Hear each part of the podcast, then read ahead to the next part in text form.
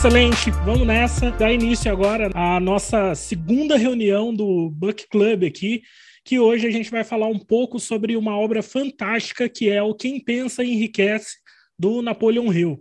É uma obra que, meu, eu sou suspeito para falar, eu sou apaixonado pela metodologia do Napoleon Hill e eu tenho plena certeza que uma reunião só para falar dessa obra vai ser muito pouco. Provavelmente a gente vai revisitar muita coisa ainda no futuro. Não é não, Fábio? Ah, sem dúvida, sem dúvida. Napoleão Hill é um dos ícones de... Quando a gente fala de sucesso deixa pistas, um cara que, que estudou aí os, as pessoas mais bem-sucedidas e, e, tem muito a agregar, muito conhecimento e, nossa, eu levar em, em consideração, falo que dentro de todas essas leis que ele coloca, daria vários e vários encontros para falar de uma lei só isolada.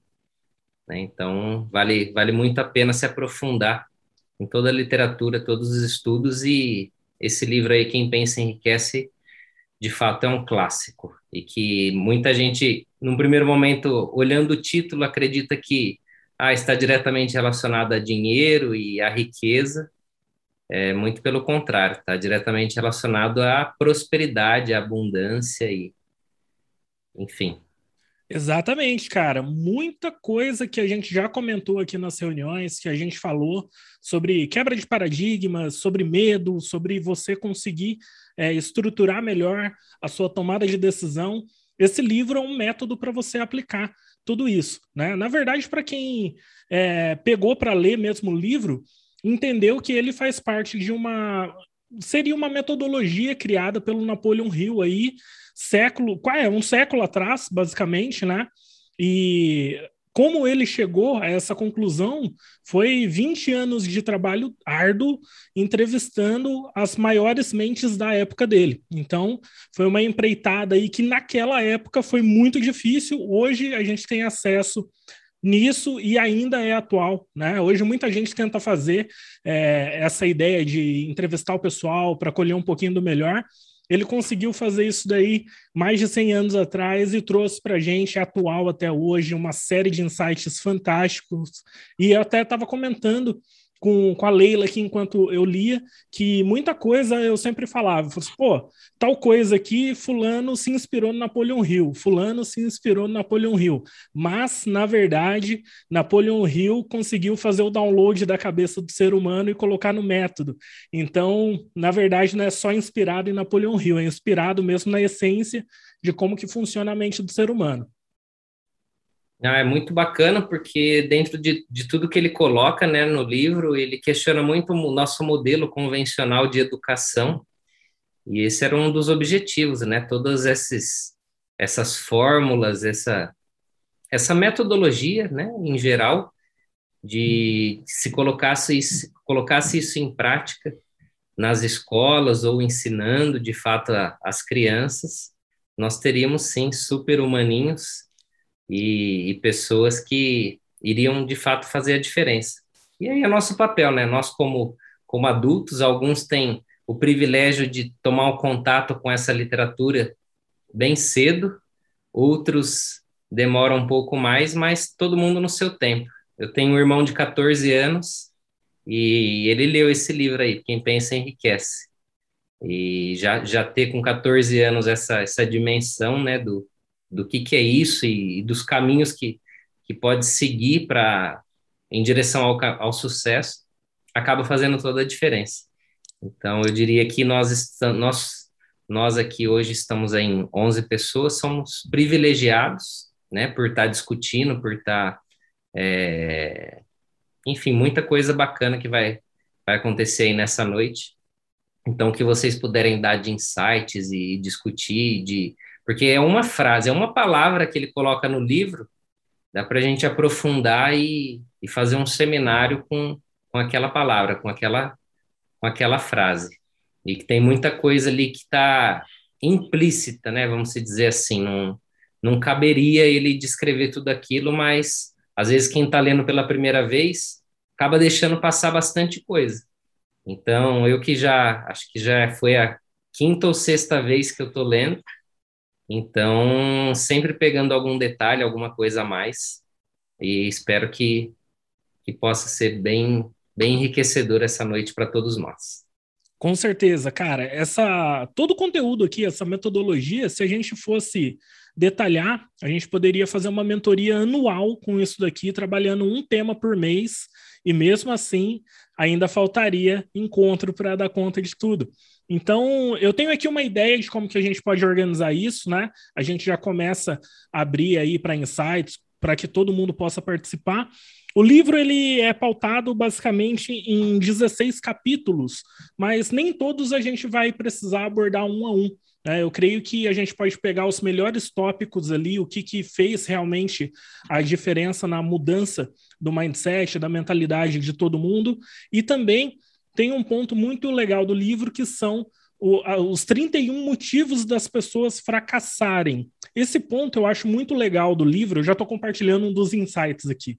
É, esse ponto de 31 motivos que as pessoas fracassam é muito interessante a gente analisar, porque nós se encaixamos em vários desses 31.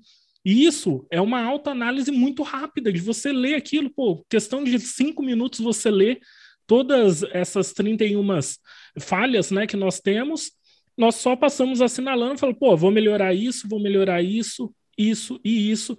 É fantástico. É fantástico. Às vezes nós passamos aí, né, por reuniões e às vezes terapias com profissionais para tentar encontrar ali algumas das nossas falhas e os pontos fracos para melhorar e um, uma breve leitura como essa que entrega tudo pronto para que você possa dar um passo além. E que passo além é isso, né? Então, eu gostaria de propor, caso vocês toparem, da gente seguir dessa forma. A gente comenta um pouco sobre a ideia dos melhores capítulos ali, aquilo que trouxe os insights mais fortes para o momento atual, né? E depois a gente fala um pouco sobre essas os padrões de falhas que nós temos e como nós podemos já é, ir melhorando nos principais deles, porque 31 é bastante também, eu creio que ficaria um pouco extenso para a reunião. Beleza? Show, show de bola, vamos, vamos lá, vamos tocar show desse de bola, então. vai dar certo. E aí, pessoal, quem que, quem que pegou para ler o livro, né? Quem terminou o livro, que aí é, uma, é um desafio, porque eu peguei a versão nova que o Fábio indicou, e é 350 páginas a versão que eu peguei aqui no Kindle, é bem grandinha, Se alguém quiser já liberar o microfone aí para a gente bater um papo, compartilhar insight, tá liberado, viu, pessoal? Estou dando uma olhadinha aqui.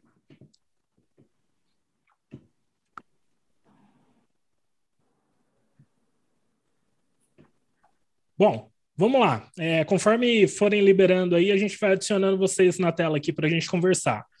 Fábio, vamos começar aqui então com, com o segredo do sucesso? sem dúvida, já é o, o primeiro capítulo que muda, né? Totalmente a forma da gente, da gente enxergar o, o conteúdo do livro.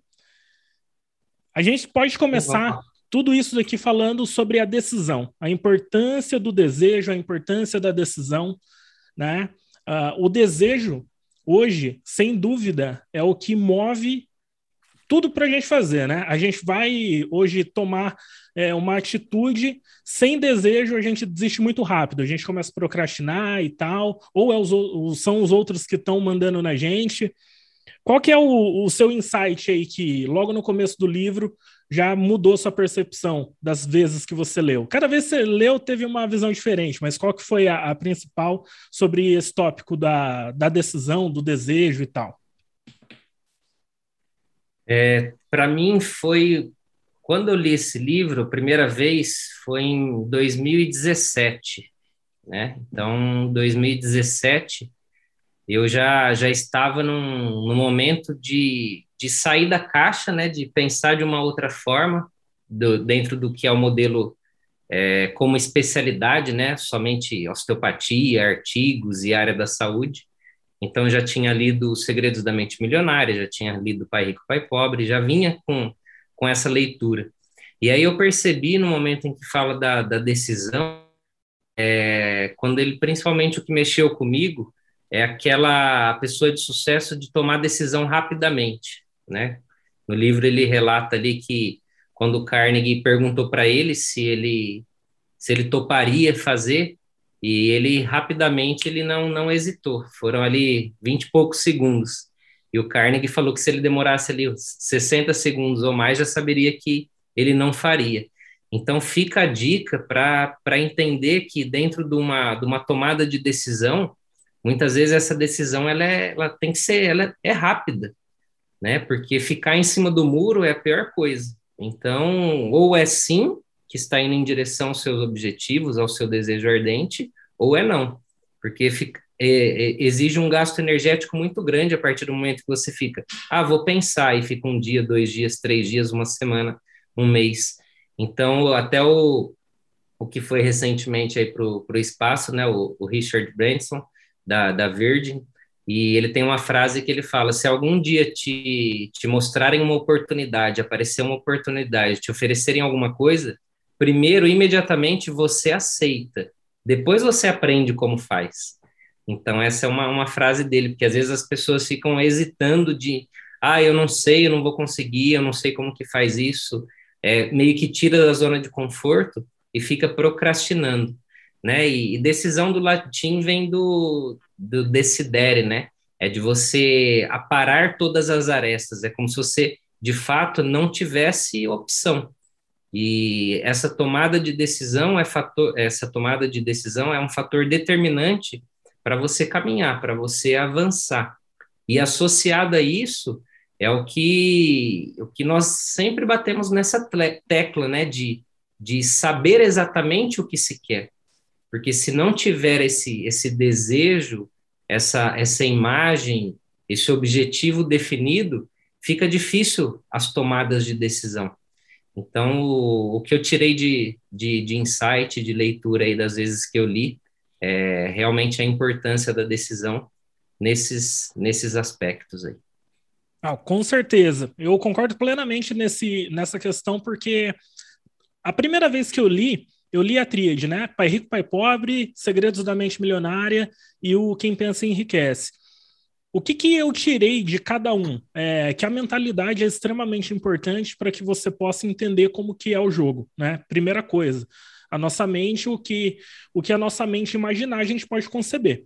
Então, tendo clareza do que a gente quer, para onde a gente vai, tomar uma decisão assertiva e mais rápida, é mais fácil, entendeu? Na verdade, são os requisitos para que você tome uma decisão rápida. Ter certeza se aquilo faz sentido para você. Independente se você vai falar sim ou não, se você falar não, é tomar uma decisão rapidamente também. Então, essa certeza ela facilita muita coisa na sua vida e faz com que você progrida cada vez mais.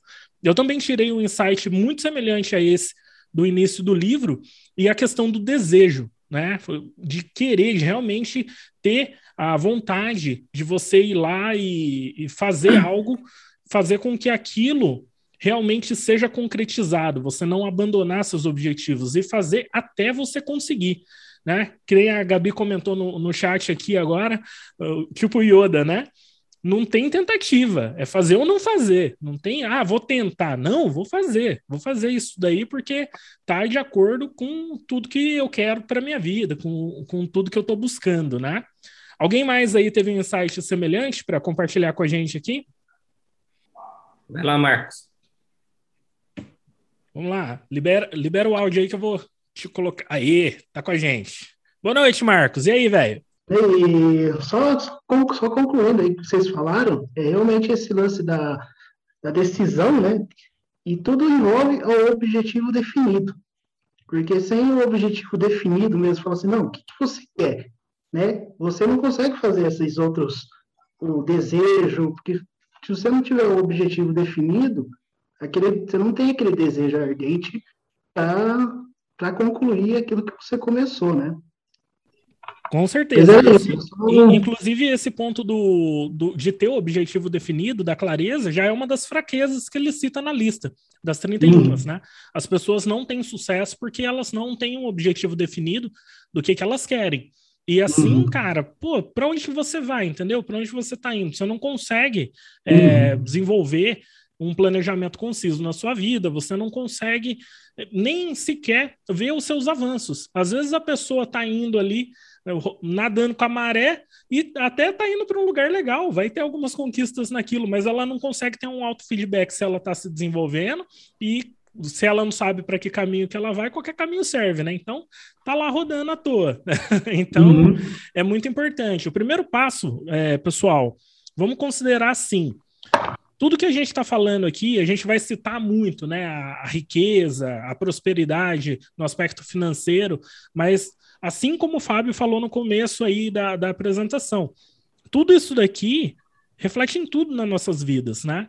Esse pessoal que usa a linguagem da riqueza, da prosperidade, eles querem dar um caminho para a gente se, de, se desenvolver como seres humanos e, como consequência, a gente alcançar a riqueza. Então, a riqueza é um todo. A riqueza não é só o dinheiro, não é algo único ali, focado especificamente só em grana, né? É o todo. Rogério, você comentou no começo ali, você falou alguma coisa é, relacionada ao mindset, e é exatamente isso. No livro ele deixa claro para que a gente tenha essa, essa, esse mindset, né, essa mudança do mindset e, e aceitar isso, né, o, é aquele é o mindset flexível, né, não aquele mindset rígido que ah, é só ver para crer e aí ficar questionando, enfim, ter a mente aberta para absorver todo esse conteúdo. Então, é, a gente em algum momento deve falar em, em mindset, mas depois desse mindset, tendo essa flexibilidade, aí ele fala ali do livro dos, dos pensamentos, né? Que os, os pensamentos, eles são coisas. Então, ah, eu vi, assisti um filme e dentro do que eu assisti no filme me gerou alguma tristeza, eu comecei, comecei a chorar. Então, é o que eu falo muito da farmácia interna. Então, aquele, aquele o poder desse pensamento, né? Se o pensamento, eles são coisas. E o pensamento, ele forma uma imagem e que gera uma alteração fisiológica, e dentro dessa alteração fisiológica vai promover um comportamento no meu corpo.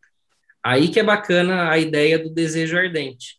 Né? Tem uma frase do T. Harv Eker que ele fala que as pessoas elas não conseguem, né? As pessoas não têm os resultados que gostariam de ter porque elas não sabem o que elas querem ter.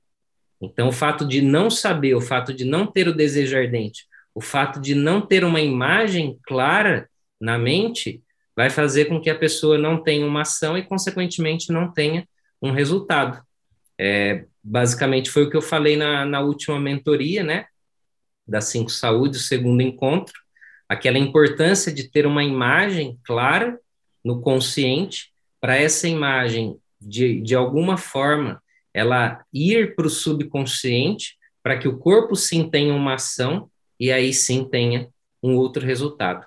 Por isso a importância desse desejo ardente, desse objetivo definido. Quando tem esse desejo ardente, esse objetivo definido, essa imagem clara, é onde tudo vai fluir. Levando para uma, uma parte prática, tem muita gente que fala assim: ah, eu quero ter muito dinheiro. O que, que é ter muito dinheiro? Ah, eu quero ter liberdade financeira. O que, que é? Ah, eu quero ter sucesso profissional. O que, que é isso? Esmiuçando isso. Então, faço uma pergunta para você, toda vez que você tiver um objetivo, alguma coisa, para não ficar muito jogado, tenta deixar aquilo mais específico. Pensa assim, ó, o que, que precisa acontecer na minha vida para eu conseguir realizar esse sonho, esse objetivo? Imagine uma cena, imagine algum aspecto, às vezes material ou não, ou o que, que as pessoas vão dizer para você, Imagine aquilo que tudo isso vai te ajudar. O que realmente precisa acontecer? Ah, você quer ganhar muito dinheiro ou você quer a liberdade financeira? Quanto que tem que estar na sua conta para isso estar concretizado? É, os seus investimentos eles devem estar direcionados para quais aspectos? Então você vai somando, vai deixando tudo isso muito específico, aquela cena, que precisa acontecer para não ficar alguma coisa jogada, porque se ficar jogado, não é um objetivo definido, não é um desejo ardente, e aí sempre vai ser deixa a vida me levar. E quando você não tem essa definição também, eu hoje eu consigo entender isso muito bem, né? É, ao longo dos anos aí, tocando empresa e também trabalhando com muita gente que está com, com empresas gigantescas, mas acaba perdendo esse desejo, essa clareza dos objetivos. cara, ter esse objetivo específico, numerado, a forma de você realmente chegar no checkpoint e falar assim, pô, consegui. Isso daí muda o jogo. Vamos citar um exemplo aqui. Se uma pessoa ela cria um planejamento e fala, eu vou bater um milhão de faturamento esse ano. Ela está falando que ela vai faturar um milhão, não quer dizer que ela vai lucrar, mas, meu, ok, é a meta dela, o negócio dela vai prosperar, né? Se for bem, bem uhum. estruturado para ela faturar um milhão. Ok, ela vai saber que ela faturou um milhão em dezembro do ano que ela propôs aquilo. Até lá, ela sabe que para ela manter uma média, ela tem que faturar um pouco mais de 80 mil reais por mês. Então, quando chega uma oportunidade, um projeto que vai trazer 5 mil reais por mês de caixa para ela, ela vai falar assim: pô, é muito pouco. Né, eu preciso ir além disso. Então, ela se esforça mais para ter melhores ideias. Tem um lance muito legal que o Napoleão Hill comenta aqui, que é a conexão com a inteligência universal. Quando você tem essa meta clara, definida, você começa a enxergar as oportunidades corretas para isso. O universo conspira com você para que você possa realmente alcançar isso. Então você não vai se enfiar em projetinho de milão, de 5 mil reais. Você vai se enfiar em projeto de 20, 30, 40 mil reais para que você tenha no mínimo 3, 4 aí na sua carteira de clientes mensais e você consiga lá, no final, garantir a sua meta de um milhão no ano, entendeu? Outra coisa que, que ele fala nesse aspecto é que você vai fazer o primeiro plano, possivelmente vai falhar, só que, meu, você chegou muito próximo. O segundo plano talvez falhe, talvez dê certo, o terceiro plano já começa a dar tudo certo, né? Existem maneiras de você alavancar os seus resultados é, com, primeiro, com a mentalidade, é lógico, com o desejo, com essa decisão. E aqui principalmente nessa lista de, de defeitos aqui, defeitos não, né, de fraquezas que ele coloca, de falhas do pessoal, a parte do mastermind ajuda a corrigir grande parte delas, entendeu? Já já a gente vai falar sobre o tópico do mastermind, do quão importante é, né? Porque a gente iniciou o nosso projeto aqui, é, a gente está apresentando o conceito para muita gente também que entrou aqui e não teve acesso a, a uma descrição tão detalhada como teve no livro, mas é isso nós temos que ter esse número em mente para que assim nós consigamos, nós podamos, ou possamos, né, é, criar o planejamento ideal para chegar lá. Tendo esse número em mente, você vai saber quando você deve falar sim, quando você deve falar não, porque senão tudo para você vai ser uma oportunidade e você vai dispersar a sua energia. E você sei lá, avançar um milímetro em várias direções não vai te levar a lugar nenhum, cara. Então tem que concentrar essa energia, se conectar com essa inteligência do universo, a inteligência infinita aí, e vai para cima, cara. Primeiro passo, ter a meta mega clara. Aí é uma coisa que a gente às vezes ne negligencia, né? Muitas vezes eu não, eu vou fazer tal coisa, mas não era tão clara a meta, e eu comecei a esmiuçar e deixar melhor.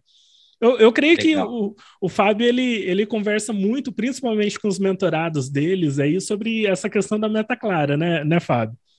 É, sempre falo. Eu vou, vou comentar isso que você falou, mas antes a Gabi levantou a mão ali. Quer falar alguma coisa, Gabi? Fala aí. Esse... Boa noite. Boa noite. Esse, esse tópico que a gente está vendo aqui do capítulo, ele fala, é a primeira vez que eu li, eu nunca li um livro nesse sentido. E aí, gostei. Da primeira vez eu impressão que eu não gostava de ler, né? Não, eu gosto de ler. É que eu não gosto de ler esse tipo de coisa. Mas agora já gosto, não gostava. Aí, é, sabe que ele fala, né? O segredo é te deixa meio curioso, né? Aí você vai buscando aquelas coisas que compõem, né? Esse a, o pensamento que vai levar você a atingir sua meta.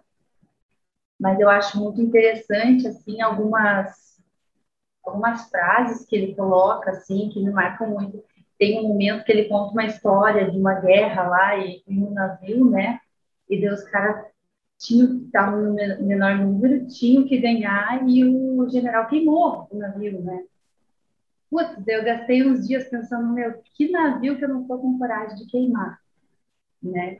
Eu, é esse tipo de coisa que eu piro nos dias que eu fui, sabe? Tipo, tu fica dias, né? Ainda nem sei, gente, mas eu vou achar e vou queimar. A hora que eu achar, eu queimo. é isso. É isso aí, show de bola. É, é o famoso queimar as pontes. É você não dá outra opção.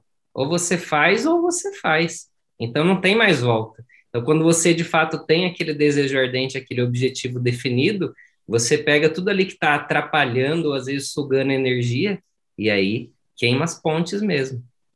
E aí, dentro do, do, do que o Rogério comentou, você falou, isso aí é muito importante, né, Rogério? Quando você fala da, do universo, do, do que ele chama lá inteligência infinita, ou do éter, ou algumas pessoas falam de intuição, o insight. E isso é tão, é, é tão precioso porque nós só conseguimos é, prestar atenção ou ouvir esse, essa, essa informação, esse chamado, ouvir o silêncio, quando nós saímos do automático. Nós só conseguimos fazer isso quando nós estamos naquele nosso momento de, de introspecção, naquele momento de olhar internamente, ou no nosso momento de oração, no nosso momento de meditação, no nosso momento de estar tá fazendo algum hobby, se a maioria das pessoas estão ali naquele automático, automático, automático e perde essa sensibilidade, essa ouvir a voz do coração. E aí, quando você fala, quando o Rogério falou da, das pessoas que às vezes dá errado num primeiro momento, no segundo, no terceiro, é exatamente isso. Muita gente não coloca meta. Olha só se isso não serve para você. Você não estipula metas porque você tem medo de se frustrar. E aí, de medo de não conseguir alcançar aquela meta. Pega a partir de hoje e fala assim: ó, dane-se se eu não conseguir alcançar aquela meta. Eu coloquei, o máximo que vai acontecer, você vai chegar mais perto. Ah, o Rogério deu exemplo: no final do ano faturou um milhão. Ah, mas que peninha. Cheguei só aos 800 mil. Não, por pouco não deu um milhão. Cara, chegou perto, era melhor do que ficar lá e não ter feito nada. Então, sempre vai vai estar tá acontecendo. Esses erros, eles são necessários. No primeiro, no segundo, que é um conceito que o Napoleão Hill fala do, do planejamento organizado, né? Você ter um plano de ação. Não adianta nada também ter o, o objetivo, a meta, tudo muito claro, muito definido, se não colocar ação. E aí, olha, outra coisa que eu sempre digo é: se você definiu, você tomou uma decisão, o seu plano de ação ele tem que ser imediato. O a primeira ação ela tem que ser na hora. Se você decidiu alguma coisa agora, nesse exato momento, nesse exato momento você tem que dar um passo à frente, você tem que colocar uma ação. Porque olha uma dica que eu vou dar para vocês, ó. A procrastinação, e que muita gente procrastina, eu procrastino, todo mundo procrastina. Só que de, nós devemos procrastinar as coisas certas.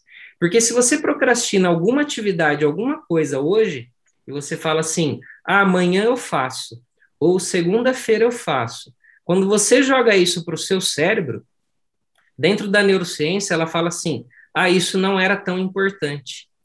E aí, se isso não era tão importante, vai te deixar numa zona de conforto, e aí aquilo que for realmente importante, vai falar, isso não é importante, você sempre vai empurrando com a barriga, você sempre vai deixando. Então, não permita mais é, procrastinar no sentido, ah, amanhã eu faço ou depois eu faço. Por isso que a decisão é importante. Quando você toma a decisão e você faz uma ação imediata, você está mostrando para você, para o seu cérebro, para o universo e que aquilo é realmente importante. E aí, não é, é, as pessoas às vezes ficam buscando as coisas, vou fazer isso, vou fazer aquilo, e fica procurando. A partir do momento que você tomou a decisão, você não precisa procurar absolutamente nada. O universo ele vai fazer questão de colocar as coisas, as pessoas, as situações, tudo na sua frente. Ele vai fazer assim, ó, ah, é realmente isso que você quer? Você demonstrou através dessa decisão. Quando você queima a ponte, Gabi, o universo ele fala assim: "Ah, agora você mostrou para mim que realmente você não tá para brincadeira, que realmente você quer isso". E aí ele começa, as coisas vão aparecendo, elas vão, vão colocando. É isso aí, Rogério. Sensacional. Eu, eu tenho quase Posso nada para complementar nesse quesito. Alguém quer abrir aí? Gabi? Opa, volta aí. Não, eu tô tipo, conversando, viu? Desse, disso que o, que o Fábio falou. Tem uma frase que eu não sei de quem é, que ele trabalha também bastante a questão da fé aqui, né? Desse, do acreditar, né? E queimar com, também está ligado em você confiar que vai dar certo, né? Tem uma frase que é assim, é, fé é um salto no escuro nos braços de Deus. Conhecem? Né? Quem não tem fé não, nem salta nem abraça, fica no escuro, né? Isso aí, Legal. show de bola. É, essa questão que o, o, Fábio comentou do queimar as pontes aí, é, esse, esse tema ficou muito famoso com a galera de, de marketing, a galera coach e tal, e eles usam essa, essa mesma ideia com diferentes caminhos, né? Teve esse exemplo da guerra que o Napoleão Hill citou aqui, também no livro da Arte da Guerra, que eu estudo muito a questão de estratégia de guerra, o Sun Tzu ele comenta que uma das formas que você acaba prejudicando o seu exército é não deixar uma saída para o exército inimigo, porque assim ele vai lutar até a morte. Então, isso ensina para a gente duas coisas importantes. Se a gente está enfrentando alguém e o verdadeiro objetivo da guerra é a paz, que você não quer lutar, porque lutar custa muito caro, né? Então você tem que deixar uma escapatória, uma saída, para que seu inimigo saia dali e termine o embate. A outra coisa que ensina, que daí pouca gente pega na entrelinha, é de que nos momentos que você é, cortar suas relações com a sua zona de conforto, porque a fuga é uma das zonas de conforto, é uma opção que você tem. Então, você sempre vai estar dividido entre dar 100% do que você pode ou fugir. Se você tem a opção de fugir, se você vê que vai dar tudo errado, você cai fora. Mas quando você queima os navios, quando você queima a ponte, aí você vai com tudo. Porém, né, a frase é bonita, mas a gente vai fazer isso sempre com prudência. Tem que lembrar disso. Se a gente vai tomar uma decisão, a gente vai assumir né, o comprometimento de fazer aquilo acontecer, mas sempre fazendo uma análise completa se aquela atitude que a gente está tomando é uma atitude responsável e não vá colocar tanto em risco as pessoas, o nosso time, quem está ao nosso lado. Então, a decisão ela tem que ser uma decisão rápida, tem que estar tá alinhada com o seu objetivo principal, você tem que ter certeza disso. E você vai saber se é um risco que realmente vale a pena. Né? Se aquilo é para o bem seu e para o bem de todos, vai fundo. Queima aí a ponte, queima os barcos e vai com tudo. Às vezes a gente tem muito medo de fazer uma transição de carreira. Né? A gente está num emprego que é horrível. O Napoleão Hill fala disso no livro, inclusive. A gente está num emprego que é horrível, né? Principalmente aí quem chegou a, a, trabalhar em algum momento como concursado, tá lá achando que tem estabilidade, tá tudo bem. Cara, vai viver uma vida morna o resto da vida. Que vida chata, que vida chata. Lamento lhe informar que, às vezes, três meses da vida de aventura que você vai ter, de conquistar, de desbravar, vai ser mais empolgante do que 30 anos de carreira que você vai ter ali preso. Né? Na verdade, você tem umas amarras, a corrente que você é escravo dessa estabilidade ilusória que você tem em mente. Então, queimar as pontes às vezes está nessa mudança de carreira, transição de carreira, às vezes está em um, um, relacionamento, porque você não, escolhe, você não escolheu um parceiro ideal para você. Napoleão Hill fala disso aqui, está nas falhas lá, que o pessoal às vezes escolhe parceiro que não, não, completa ele e não consegue seguir em frente por causa disso, fica preso. Isso causa fracasso na vida das pessoas também, né? Então, essa parte de queimar a ponte não precisa se apressar, não. É uma decisão assertiva e você decidir não voltar para trás no que você tinha feito. Eu, recentemente, o Fábio sabe, eu queimei uma das pontes que eu tinha, que eu tinha a empresa de consultoria. Essa empresa de consultoria me trouxe até aqui sabe? Ela trouxe todo o suporte para a empresa, todo mundo é, conseguiu é, se bancar até agora com os trabalhos de consultoria, mas não está dentro do meu objetivo principal. Ela não consegue me entregar qual que é o meu sonho, qual que é o meu objetivo de verdade. Então, eu fui obrigado a queimar essa ponte para não voltar mais lá para trás, porque aquilo para mim era uma prisão por mais que eu gostava da função que eu executava, não está alinhado com o meu propósito de vida mais. Entendeu? Então eu queimei essa ponte, foi algo muito difícil para que eu fizesse, né? Pensei muito por causa do risco também, como ela me trazia grande parte do faturamento mensal. eu olhei bem se não corria risco de eu prejudicar a equipe, prejudicar a família, né? Todo mundo entrou nessa comigo, então foi, foi algo muito pensado. Inclusive, eu tive aí muitas orientações de pessoas que eu estimo para eles me ajudarem a chegar nessa decisão, então eu queimei essa ponte. Vou considerar que pode ser aí também uma transição de carreira que eu tive, mas é, não se apressa. Na hora certa isso vai aparecer, porque é uma decisão que você tem que estar tá com, com certeza de que tudo que você está fazendo está alinhado com, com a sua sobrevivência. Né? Nesse caso do queimar a ponte, é viver ou viver, não tem outra opção.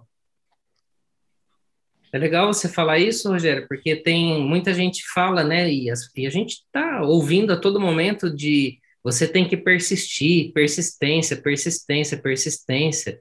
É o contrário do sucesso, não é a, o fracasso. O contrário do sucesso é a desistência. E, e nesses casos, desistir é importante. É você fechar um ciclo. É você falar, poxa, me trouxe até aqui, aprendi isso, tal, tal, tal, mas isso só, só aconteceu porque você tem a, a sua big picture, né? A sua imagem, a, a, o seu desejo ardente, o seu objetivo definido. A questão é que tem tanta gente que está fazendo aquela atividade e ela fica lá, não, vou insistir, vou persistir, vou persistir, mas na verdade ela não está persistindo, ela está insistindo. É diferente a persistência da insistência. E ela fica ali insistindo no, no erro. E aquilo, fazendo aquilo, não vai tirar ela do lugar. Ela vai, às vezes, ficar naquela, naquele ciclo e não vai sair. E tem gente que, dentro de um processo, fala: Poxa, mas eu estudei tantos anos para isso, eu já tantos anos fiz isso, isso e aquilo, olha que, que judiação, como que eu vou fazer outra coisa? Cara, tem gente que não tem idade, você pode ter ali qualquer idade, você pode começar algo novo. Se esse algo novo tiver alinhado com o seu propósito, seu objetivo, a sua seu desejo ardente, cara, eu, eu não tenho vergonha nenhuma de amanhã ou depois eu falar assim, ó, parei com tudo e agora minha atividade, o que está alinhado com com o meu objetivo de vida é esse. Então não, não tem que ter isso. A questão é que às vezes as pessoas ficam pedindo conselho para pessoas que têm um mindset rígido, tá? pedindo conselho ao, a construtivo para quem nunca construiu nada. Então, por isso que tem que ter muita atenção com quem se relacionar e com quem, para quem pedir esses conselhos. E não é para uma, para duas, você tem que ter ali vários conselheiros. É importante pedir opinião. Então, é interessante você falar disso justamente para levantar isso e fazer com que as pessoas possam refletir também né, nesse aspecto. Cara, esse aspecto da insistência, isso é tão grave em algumas pessoas que eu tive, infelizmente, né, em alguns casos, você trabalhando como consultoria, muita gente te contrata para que você faça um milagre. Chega lá, pô, você vê. Vamos falar, comparando com saúde. Meu, a empresa tá com câncer terminal, não tem mais o que fazer. E aquilo já passou de uma proporção que, tipo assim, vai prejudicar todo mundo. Qualquer pessoa que encostar naquilo vai ter um, uma coisa ruim também pro lado dela.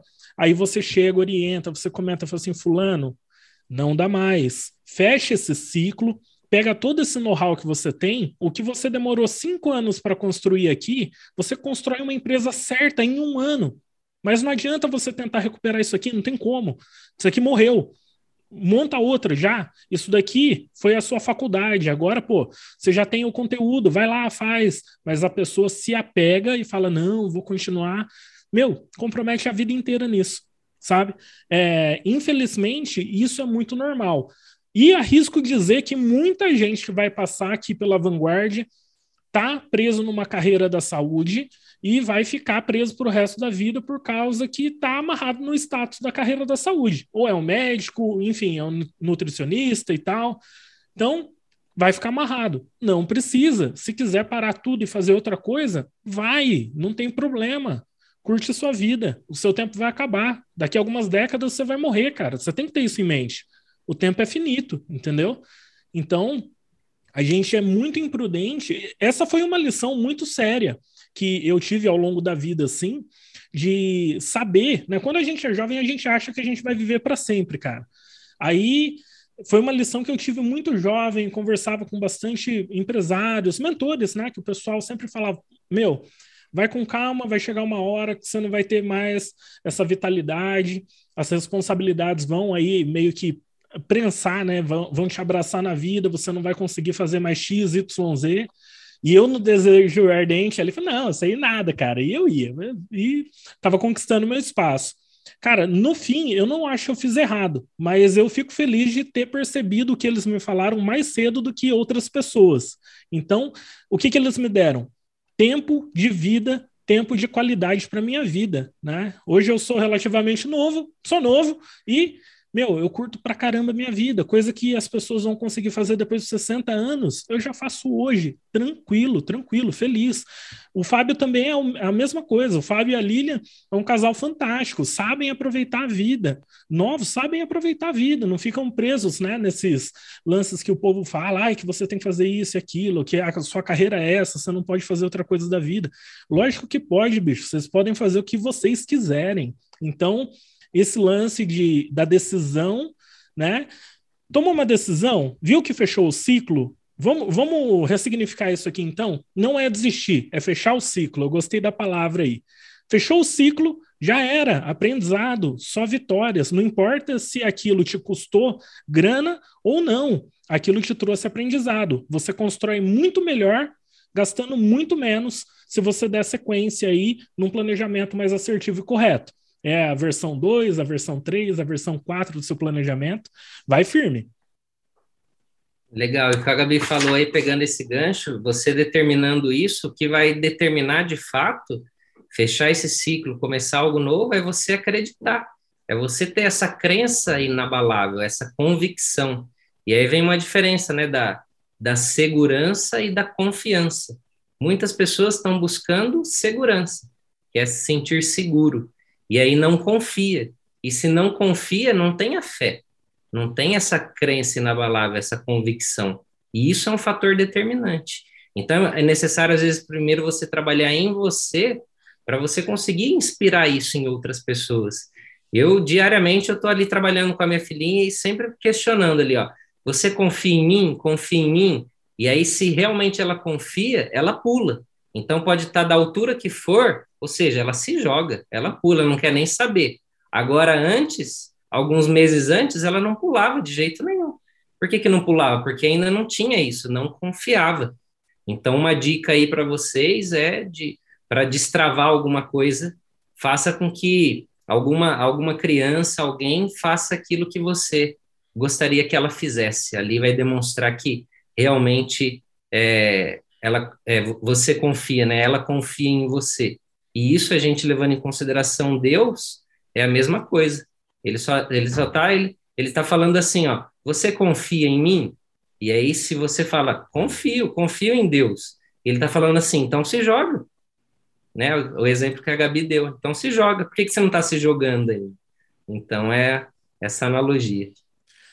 É, a fé é incontestável, né? É, a gente sempre vai estar aqui que, independente de escolha, de religião, esse tipo de coisa, a fé é algo incontestável. Inclusive, o livro do Napoleão Hill, eu vi uma diferença que eu achei bem legal. Na, na versão sem ser o legado, que é atualizada pela equipe da Fundação Napoleão Hill, para aquela versão antiga, da capinha amarela, e, eles colocam alguns disclaimers ali, é, comentando que não é a conotação religiosa da fé, é que é algo até que é abrangente, né? É a, a plena certeza e tal. E dentro da religião, tem gente que fala que tem fé pra caramba, mas não, não tem fé também. É complicado, bicho, é complicado. É, essas coisas, assim, para a gente conseguir mostrar intensidade em, em palavras é, é absurda. É o se joga, o se joga funciona. Queimar a ponte, o se joga, tudo isso daí é fantástico. Outra coisa aqui, ó, que eu já vou puxar no gancho também, Pessoal, se tiver alguém aí que quiser comentar, libera o áudio e vem, vem para cá, vem para cá que aqui está liberado para todo mundo conversar. É o quanto a nossa mente acaba sabotando tudo que a gente vai é, executar. Primeiro, a falta de fé, ela, ela tem que ser atribuída também à falta de coragem, aos medos que nós temos, às fraquezas gerais que nós temos, entendeu? Quando você tem fé, automaticamente você começa a melhorar todos esses aspectos. Seus medos, eles não são eliminados, mas eles são suprimidos a, ao ponto que você consegue agir sem empecilho algum. A coragem que faltava até então, cara, você vai lá, você começa a ter coragem de fazer o que deve ser feito. Essa semana eu tive, eu tive um, um insight bem legal em uma reunião com o Marcos, que a gente estava fazendo, né, um treinamento da empresa.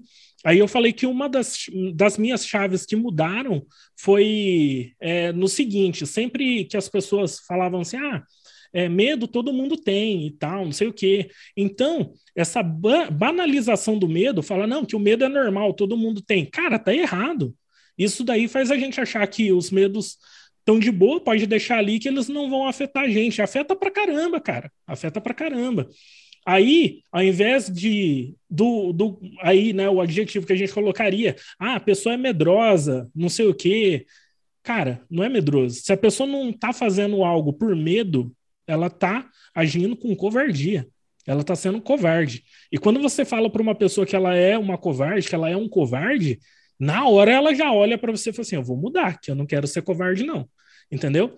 Então, é, vamos parar um pouco com a banalização dos medos. Medo é normal? Ah, não mais.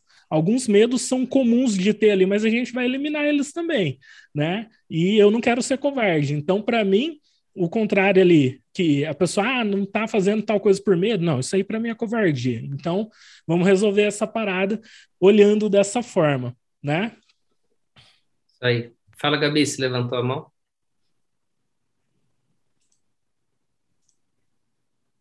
Não, é que esse ponto do medo é muito sensível para mim. Assim. Eu não sei se vocês conhecem um pouco do Enneagrama. Eu tenho usado bastante Enneagrama como um método de, de autodesenvolvimento. Fez muito sentido para mim.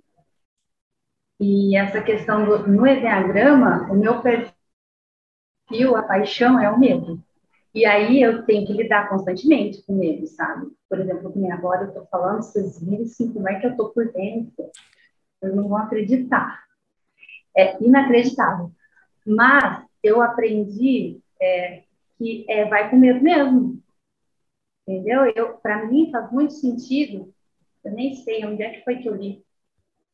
Que fala assim que a coragem não é não ter medo. Coragem é seguir apesar dele. Quem não tem medo é destemido. O corajoso é aquele que vai com medo de tudo. Então, sou super corajosa. Isso aí, isso porque, aí.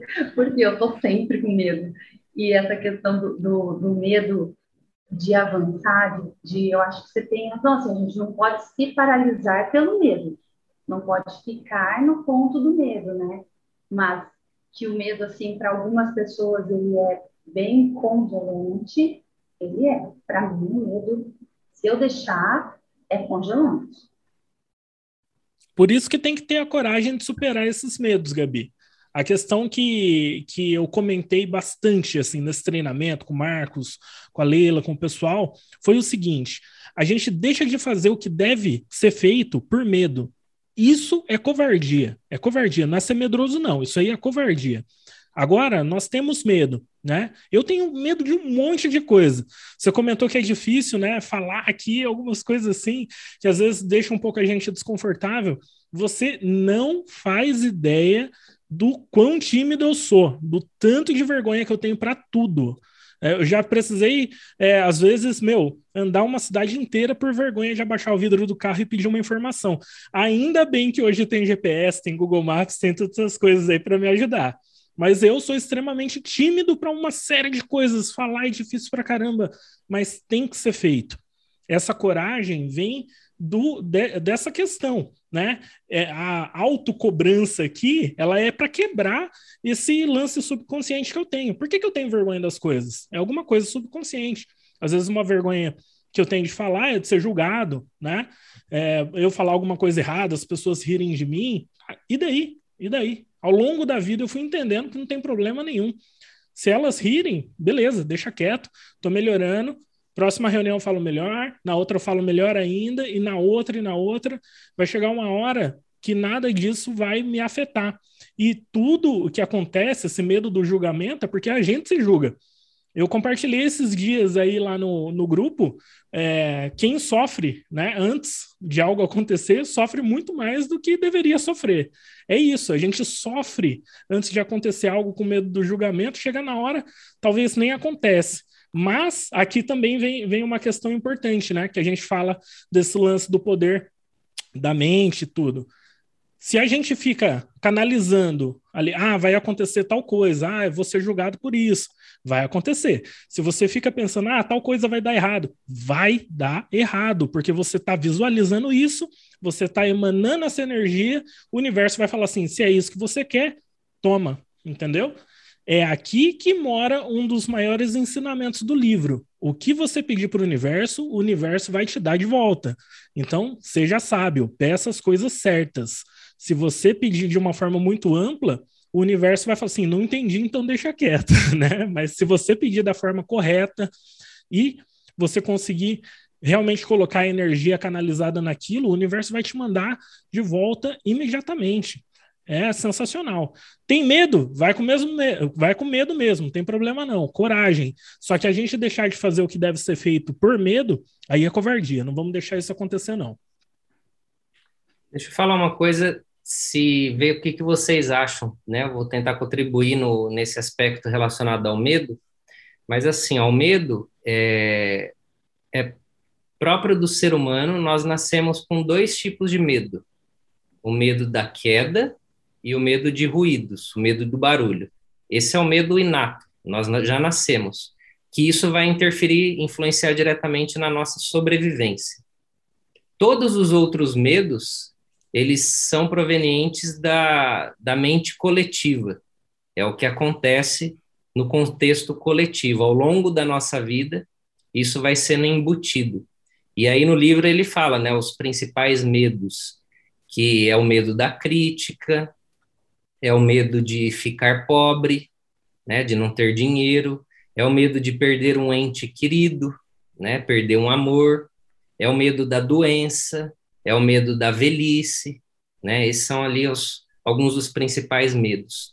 E esses medos, eles são baseados em influências que nós tivemos, igual, por exemplo, o que, que é o medo da crítica?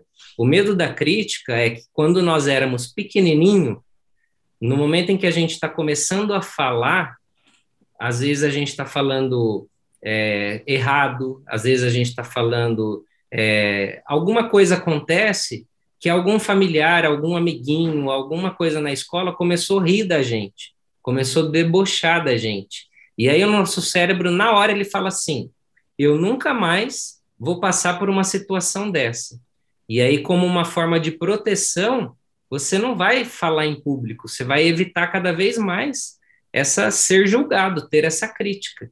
Então, nada mais do que é um bloqueio, porque, de novo, de acordo com a mente coletiva, nós, na, nós vamos adquirindo aquela necessidade de agradar as outras pessoas, aquela necessidade de aprovação. Quando você passa a entender isso e você manda tudo para PQP e fala assim: não, eu, eu sou autêntico, eu tenho que ser do jeito que eu sou, não preciso agradar ninguém.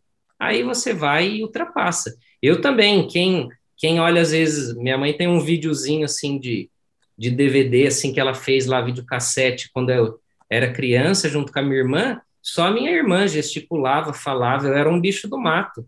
Eu entrava, eu não abria a boca absolutamente para nada. Sempre fui muito tímido. Então, são várias crenças que a gente adquire lá na infância e que determina esses padrões que nós vamos repetindo na vida adulta. E aí eu vou dar um, uma chave, uma chave que que eu acredito, veja se vocês concordam, que a causa raiz do medo, a causa raiz é a ignorância, é a falta de conhecimento.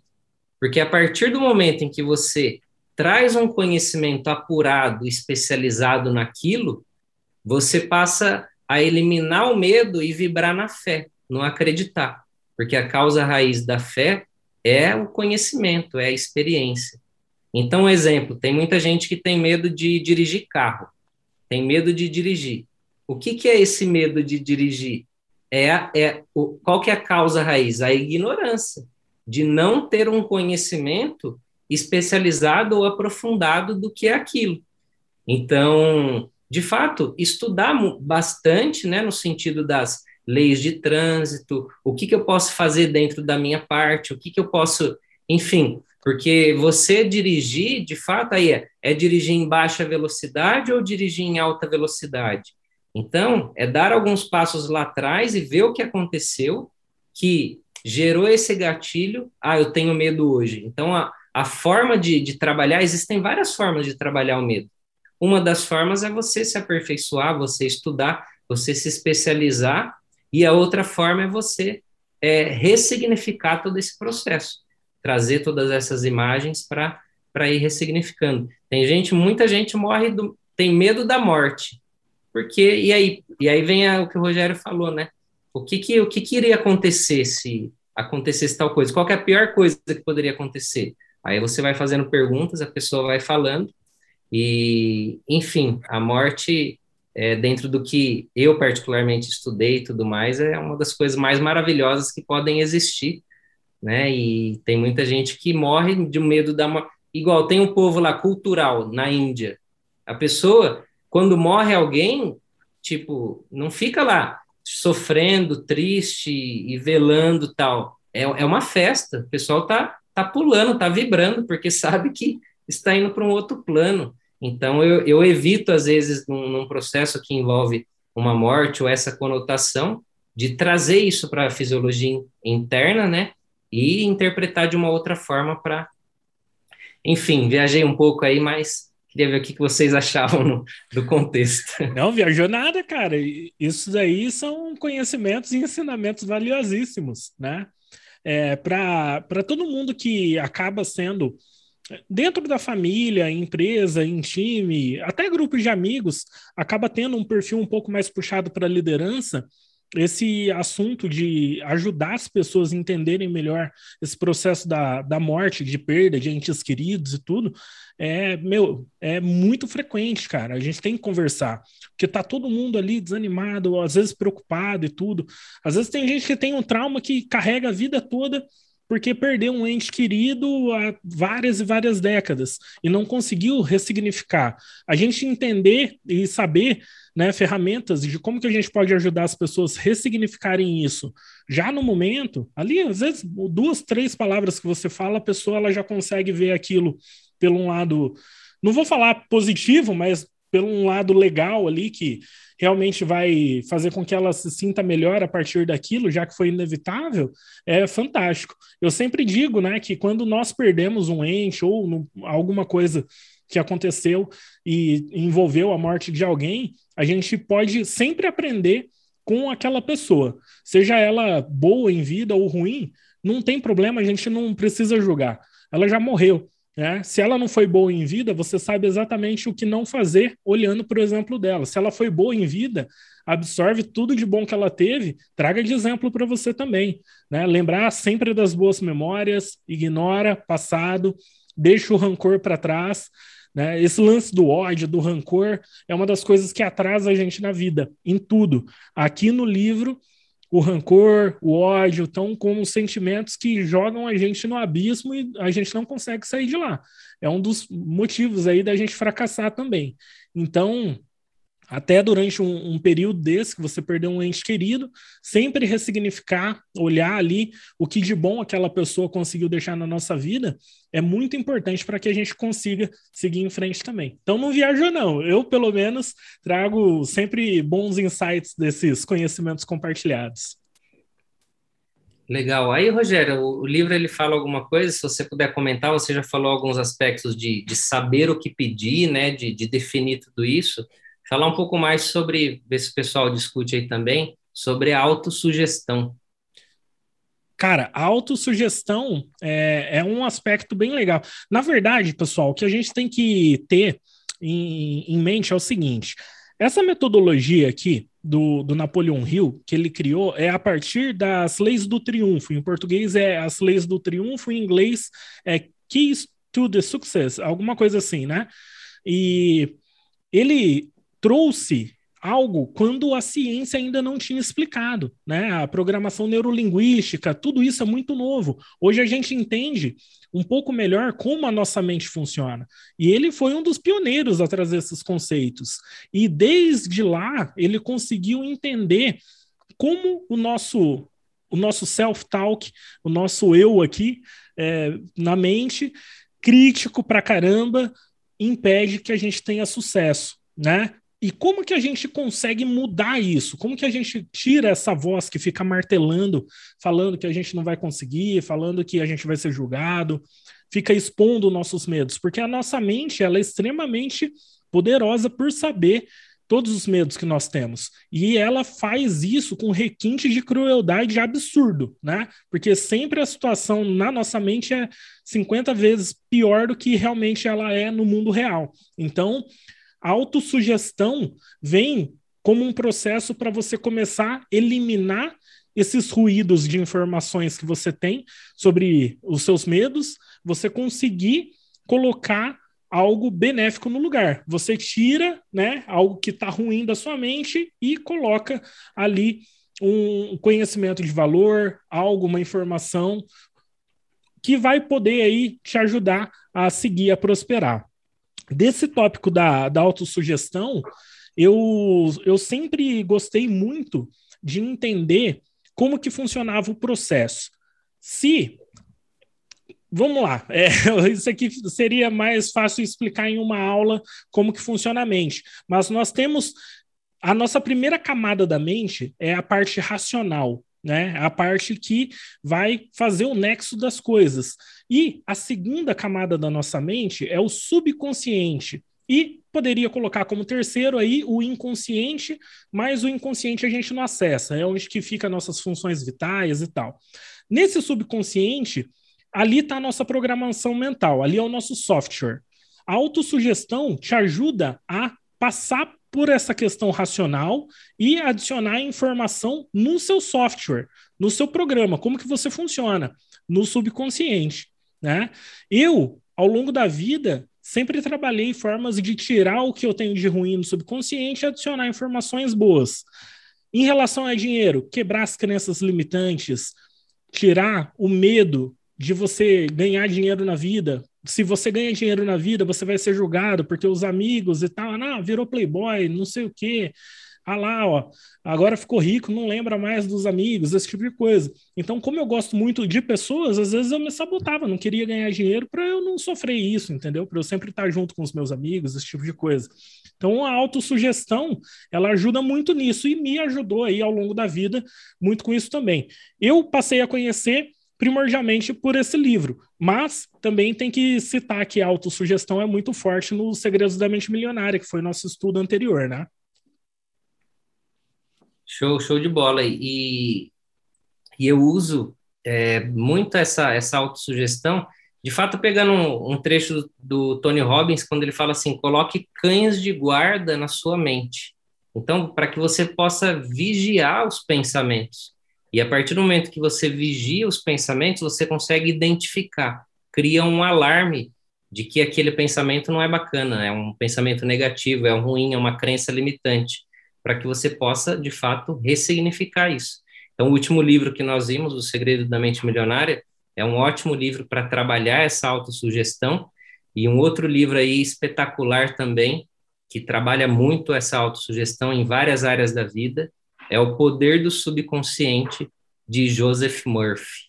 Então, esse aí ele dá várias, vários estudos de caso, várias frases, várias dicas, inclusive um mantra que eu tenho para os pacientes aqui no consultório, é aquele dia após dia, em todos os sentidos, pela graça de Deus, eu me sinto cada vez melhor.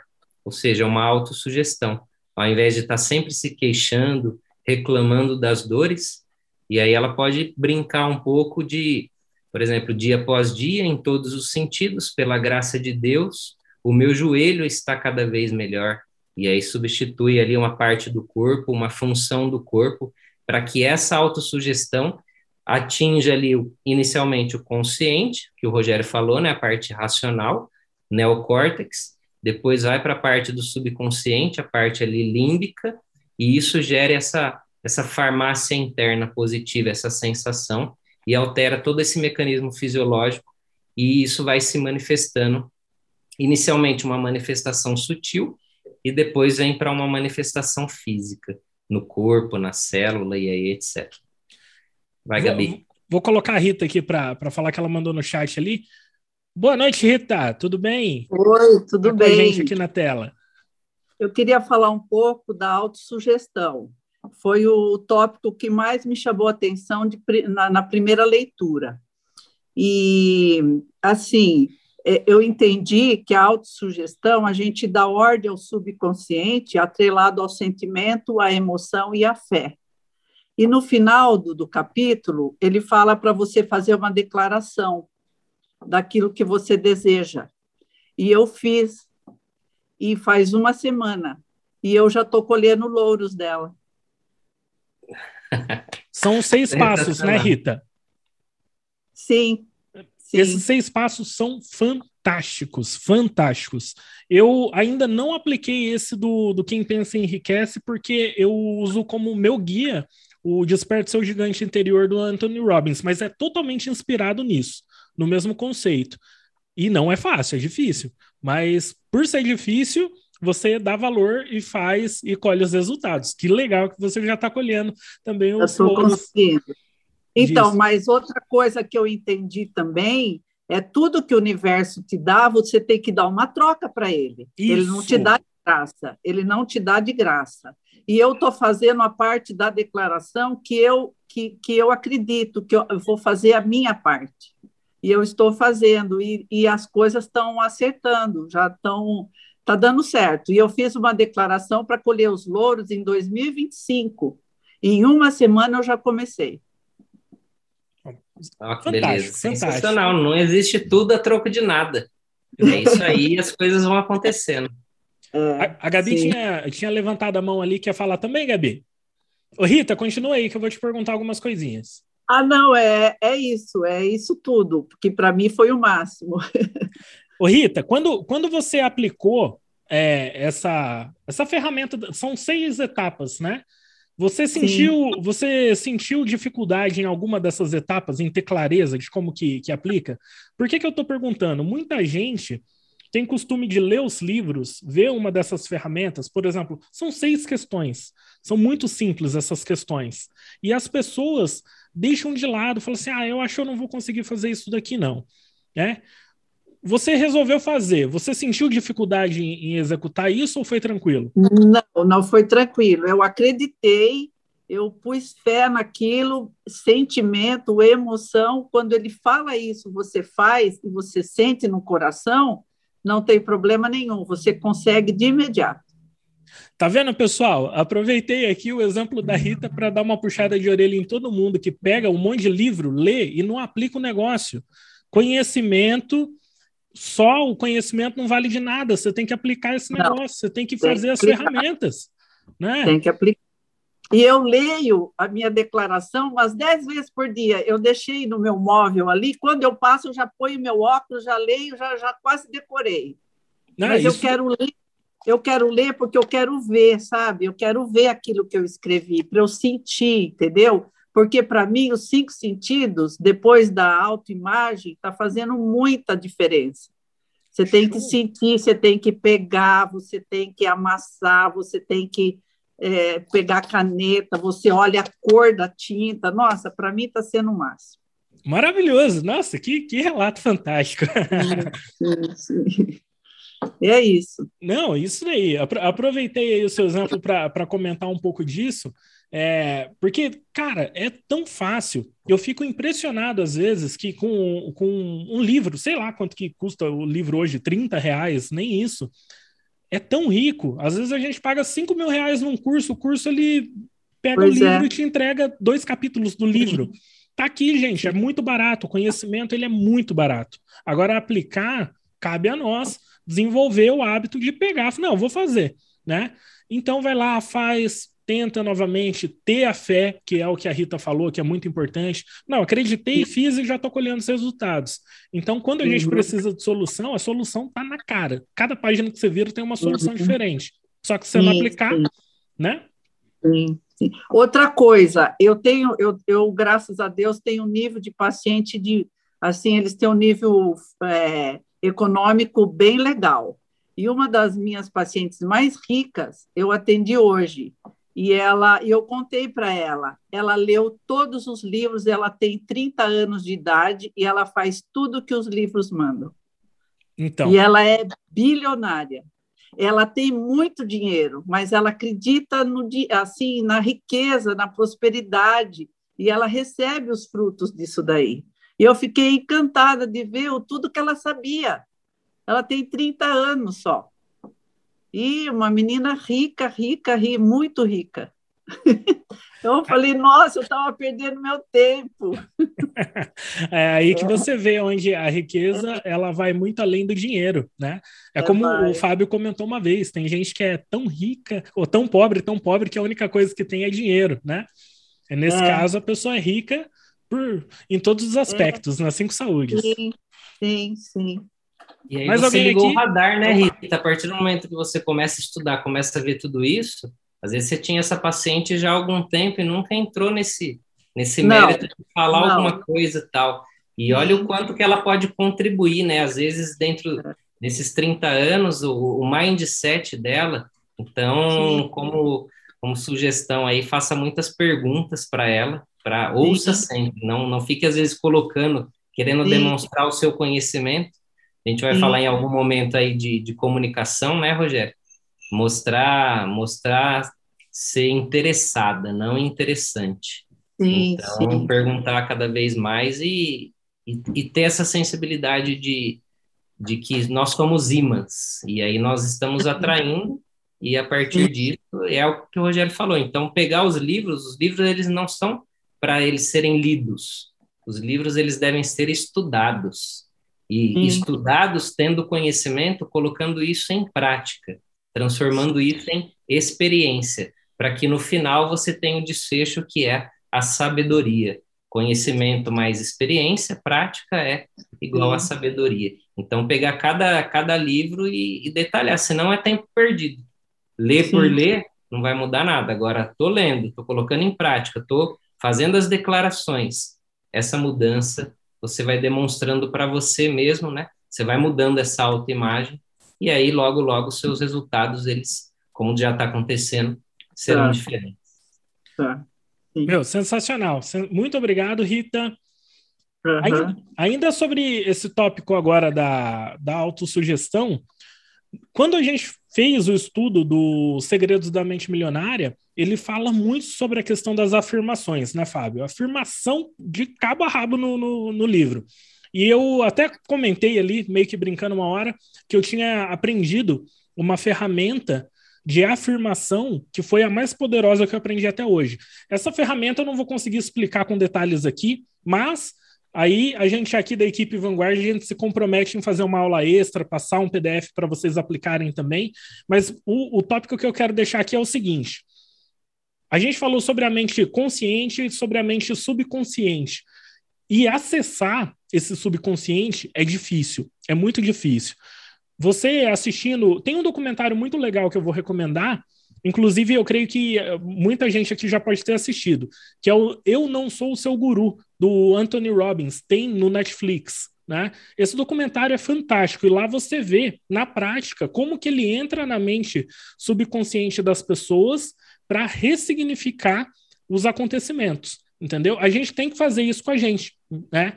Hoje tem várias formas de fazer isso, inclusive ficou muito popularizado é, o, os tratamentos de hipnose para conseguir fazer isso também, né? Que é uma área bem legal para estudar. É lógico que tem muita coisa aí que você tem que tomar cuidado, que é um comércio e tal, mas ao mesmo tempo a gente pode tirar muito ensinamento bom de como acessar nosso subconsciente para ressignificar algumas coisas. Um dos pontos é a gente conseguir ter uma emoção intensa para conseguir. Por exemplo, é, é, muito comum você ver as pessoas que estão fazendo um processo de hipnose, alguma coisa, eles baterem no ombro da pessoa assim e a pessoa dá aquela assustada. No momento que ela assusta, é quando o subconsciente abre, ou usar palavrão, xingar a pessoa ela não está esperando você, pum, xinga a pessoa, aí a pessoa, meu, ela fica, perde o racional, o subconsciente abre, você consegue pôr uma sugestão lá para ela ressignificar alguma coisa. E uma das formas de autossugestão que eu encontrei nessa ferramenta de afirmação é o seguinte: aqui ele pede para você escrever o que você quer, né? Detalhar isso, deixar claro o que, que você vai dar em troca, porque nada é de graça. Você uhum. tem que se comprometer em também contribuir, você vai ter que pagar por aquilo. Depois você lê isso em voz alta. E o porquê que você tem que ler isso em voz alta? Para assim, no momento que você está lendo, você cala o seu subconsciente, você consegue fazer a inserção dessas novas informações. E por que a repetição? Você só consegue apagar algo negativo que você tem na mente se você ficar muito tempo substituindo aquela informação, entendeu? Se você fizer uma, duas, três, quatro vezes, não vai funcionar. Às vezes você ouviu aquele trauma durante a vida inteira. Como que você acha que em cinco tentativas você vai apagar? Não, tem que ser todo dia. Você tem que ressignificar aquilo todo dia. E a forma mais legal que eu aprendi nessa ferramenta foi o seguinte: para você acessar esse seu subconsciente, você anota. Eu vou passar isso detalhado depois, mas você anota quais foram os três piores momentos da sua vida. Você vai escrever cada um desses momentos. Pode ser a perda dos seus pais, pode ser, sei lá, terminou um casamento, é, tal coisa que você passou vergonha, que foi apresentar um negócio passou muita vergonha. Aí você anota isso. Ao mesmo tempo, você também vai lembrar das suas três maiores vitórias. Você vai anotar no papel. E você vai gravar um áudio com as afirmações que você quer inserir no seu subconsciente. E você vai falar: eu vou fazer tal coisa, eu sou tal coisa, vou fazer tal coisa, porque quando minha mãe morreu, aconteceu X, Y, Z.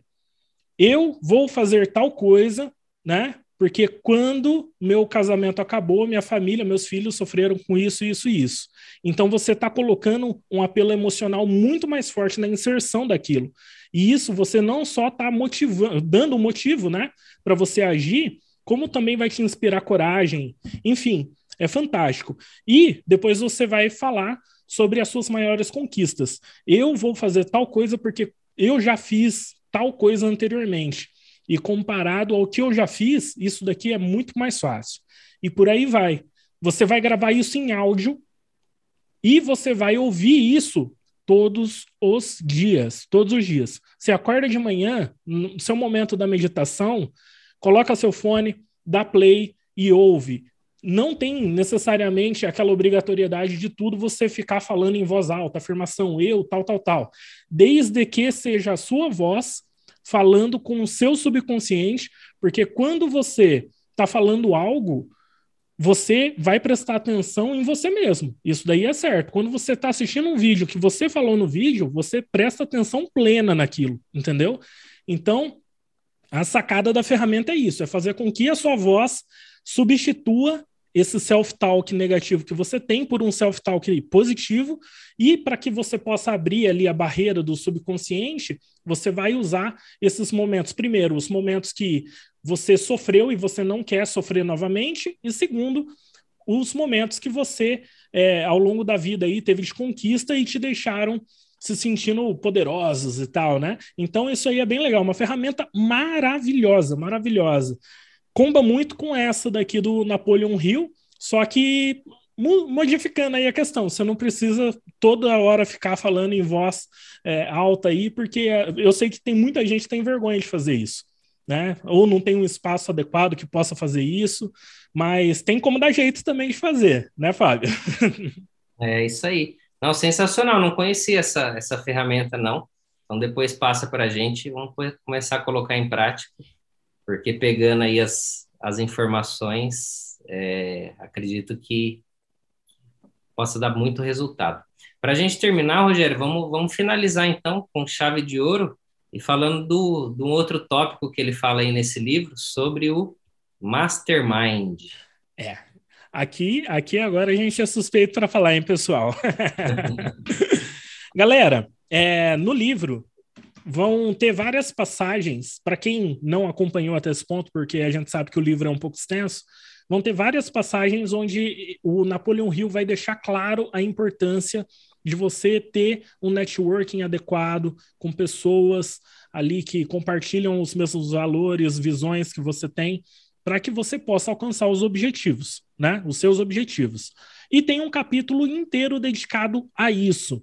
E ele comenta nesse capítulo que o mastermind ele está ali para fazer o papel de várias deficiências que nós temos, de conseguir acessar conhecimentos especializados, de ter pontes, de ter acessos a lugares e pessoas que seriam, é, e, sei lá, inacessíveis, né? Da gente não conseguir alcançar aquilo. E a importância do grupo se manter unido e compartilhar os objetivos, porque você compartilhando os objetivos, tendo clareza é, na, no compartilhamento, na comunicação desses objetivos, todas as mentes vão pensar em prol daquilo para ajudar que aquilo seja concretizado. Então, a gente teve a ideia do Mastermind aqui justamente é, com essa intenção de unir as pessoas, cada um tem uma especialidade diferente, cada um tem uma forma de contribuir, cada um tem uma visão de mundo diferente, e tudo isso que a gente faz aqui é muito poderoso. Né? Então, tudo que vocês tiverem aí de objetivos, que vocês estão traçando as metas a partir de agora também, não tenha vergonha de compartilhar com a gente, não, porque não só o Fábio, eu, como toda a equipe, todos os participantes aqui, a gente entende o poder do Mastermind e a gente está aqui para contribuir e automaticamente a gente vai receber em troca. É isso aí, é isso aí. Eu, eu como terapeuta e quando eu dava aula, eu, eu nunca conheci nenhum terapeuta, ninguém que trabalhasse com a área da saúde e que quisesse prejudicar o paciente. Eu nunca vi aquele profissional assim falar, ah, vou ferrar com esse paciente, vou acabar com a vida dele. Não, algumas coisas aconteciam, mas ele não tinha esse desejo, essa, essa vontade, não queria isso. Então, dentro do, do, desse, do que a gente faz aqui do Mastermind, inicialmente para o pessoal da área da saúde, é justamente esse final, né? Esse melhorar os atendimentos, ter mais resultados, ou seja, essa progressão geométrica para alcançar e beneficiar a maior parte da, dos pacientes, das pessoas em geral. E dentro do que o livro fala, do contexto do mastermind, ele fala que é vital, isso aí é, é vital para quem busca esse crescimento, essa prosperidade, esse desenvolvimento contínuo, que é tudo que nós estamos fazendo aqui, é o que nós buscamos. É quando eu digo aí Wi-Fi, né? é quando o Wi-Fi de cada um de nós vão se encontrando, se unindo, e isso faz com que haja uma força no universo é, infinitas, infinitas vezes maior do que uma bomba atômica, porque é todo mundo pensando e querendo aquilo e almejando, e dentro desse contexto do mastermind é onde você deve buscar e refletir quais são as pessoas que você que estão pensando como você, quais são as pessoas que você gostaria de estar no, no assim parecido ou ter os resultados que ela tem e você colar de fato nessas pessoas, né? E às vezes essas pessoas elas já morreram, né? Elas, essas pessoas não existem mais nesse plano, mas elas deixaram às vezes um livro. Então use esse livro. E no livro eu achei até engraçado que ele fala dos conselheiros, né? Ele fala daquela mesa e quando ele ia dormir, justamente ele pedindo esses conselhos por, por pessoas que já, já faleceram, porque o conhecimento ele está disponível no éter, ele está disponível no universo, ele está disponível nessa energia cósmica. Então, quando às vezes vocês já devem ter ouvido falar algumas pessoas um conceito que a pessoa fala, ah, eu fiz um download, ah, eu fiz um, um download. Isso significa que esse conhecimento ele estava presente e a pessoa ela pegou e fez. Porque, de fato, existem infinitas possibilidades no universo. E quem vai determinar a nossa realidade é como nós estamos vendo essa, essas infinitas possibilidades, como que nós captamos tudo isso. Então, pegue esses. É, eu, como, como osteopata, direto eu peço conselhos ou para o doutor Steele, né, que é o pai da, da osteopatia, quando eu vou dormir alguma coisa, ou às vezes quando eu estou atendendo um paciente, onde eu me conecto com esse paciente, eu peço né, para Dr. Steele, Sutherland, Pledger, é, Viola Freeman, pessoas que já não estão nesse plano, mas que me auxiliem, que, que, que direcionem as minhas mãos. E é incrível que às vezes eu me deparo em faz... estou fazendo alguma coisa que, poxa, nem pensei, nem tinha pensado nisso. mas eu tenho certeza que foi por orientação e direcionamento.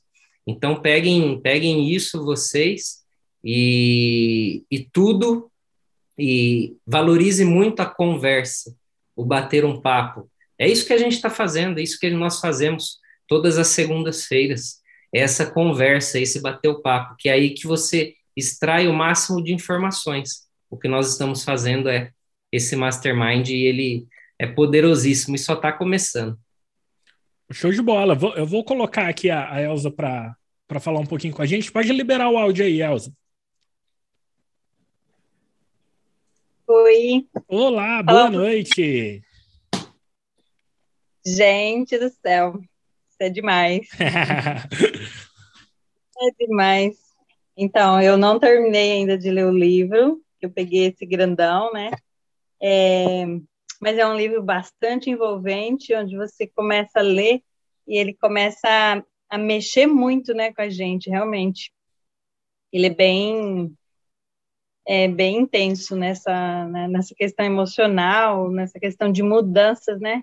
Toda mudança ela ela traz para gente um é, posso dizer um, um esforço é, até você conseguir digerir tudo isso, então é um processo, né?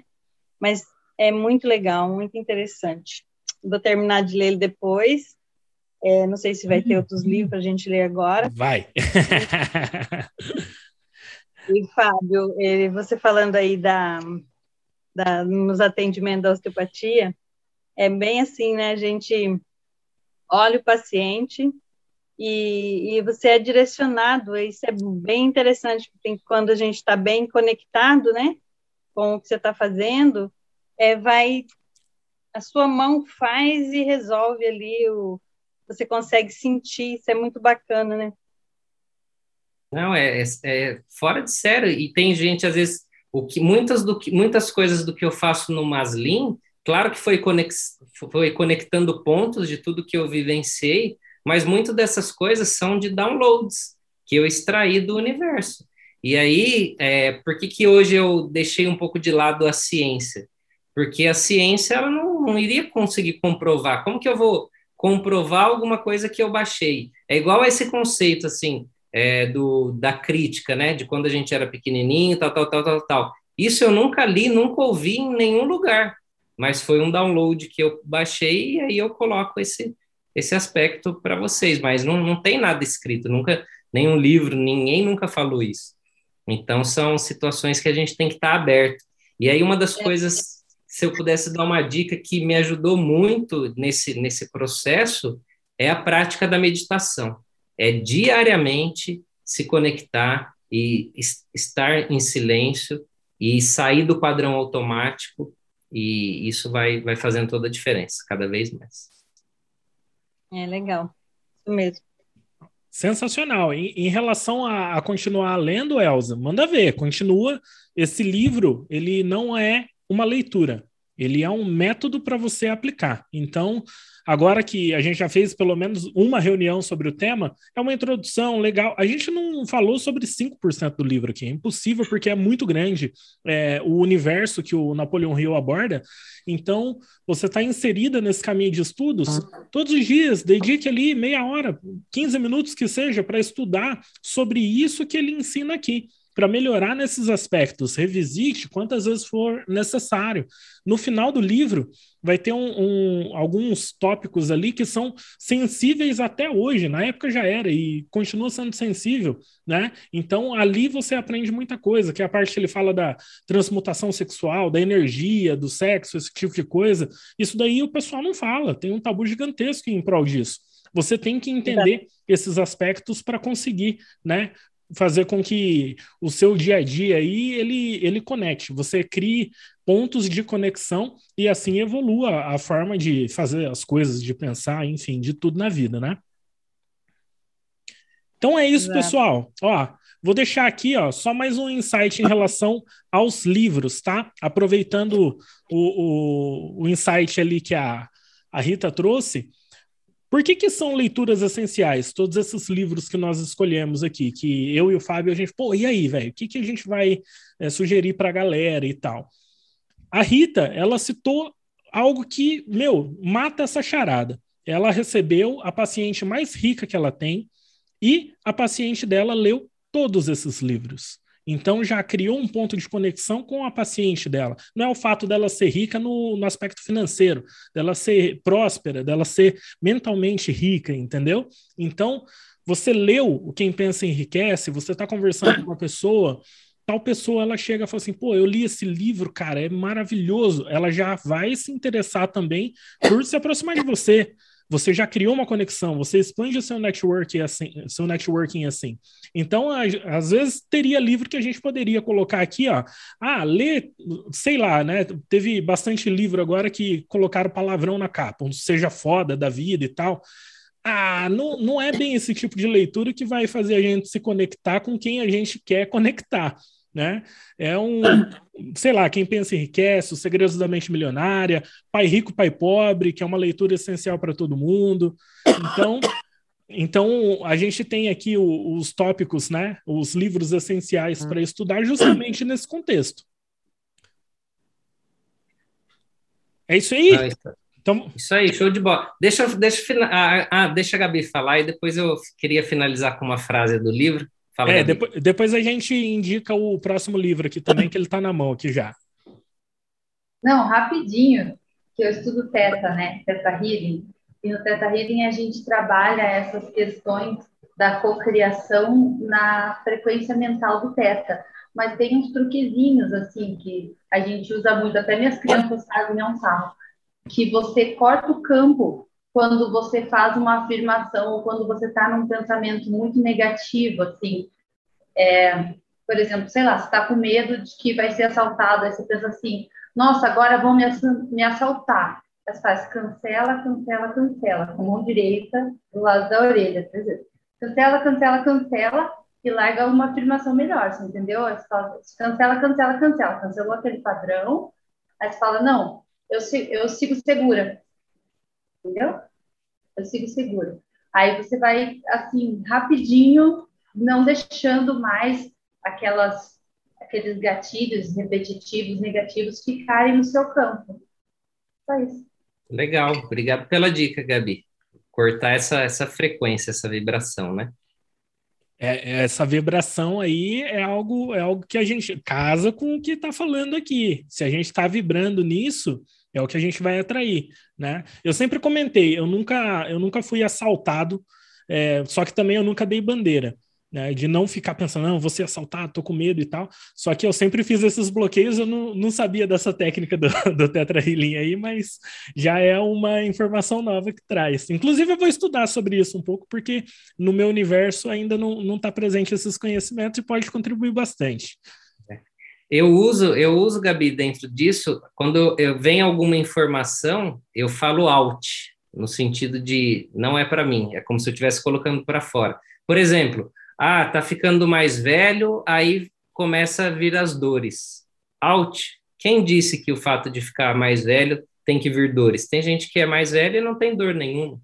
Então são às vezes algumas palavras prontas que as pessoas vão colocando e aí você pega e fala out, para não servir isso para você, né? Ou, ah, eu, eu comi tal coisa, eu acho que... A pessoa fala, eu acho que você vai passar mal. Ó, você está comendo tanto, eu acho que você vai passar mal. Aí não é uma autossugestão, né? não é você falando para você, é, é uma pessoa falando para você. Então você fala out, não vou passar mal. Só porque você está falando que eu vou passar mal.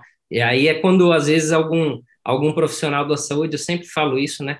Da responsabilidade que a gente tem para falar com o paciente, do que se a gente começar a colocar todos os aspectos negativos, ó, oh, você pode ter isso, pode ter isso, pode ter isso, pode. Você está colocando tudo isso. Então, se o paciente ele tem consciência, ele fala não, out, ou ensinando isso para ele, ó, cancela, cancela, não vou ter nada disso. E pensa de um aspecto mais positivo.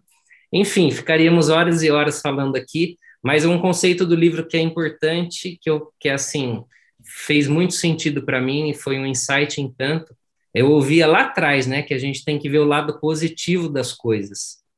E às vezes tragédias, coisas que que acontecem, e no livro tem a frase que fala, né, para toda e qualquer adversidade existe a semente de um benefício equivalente.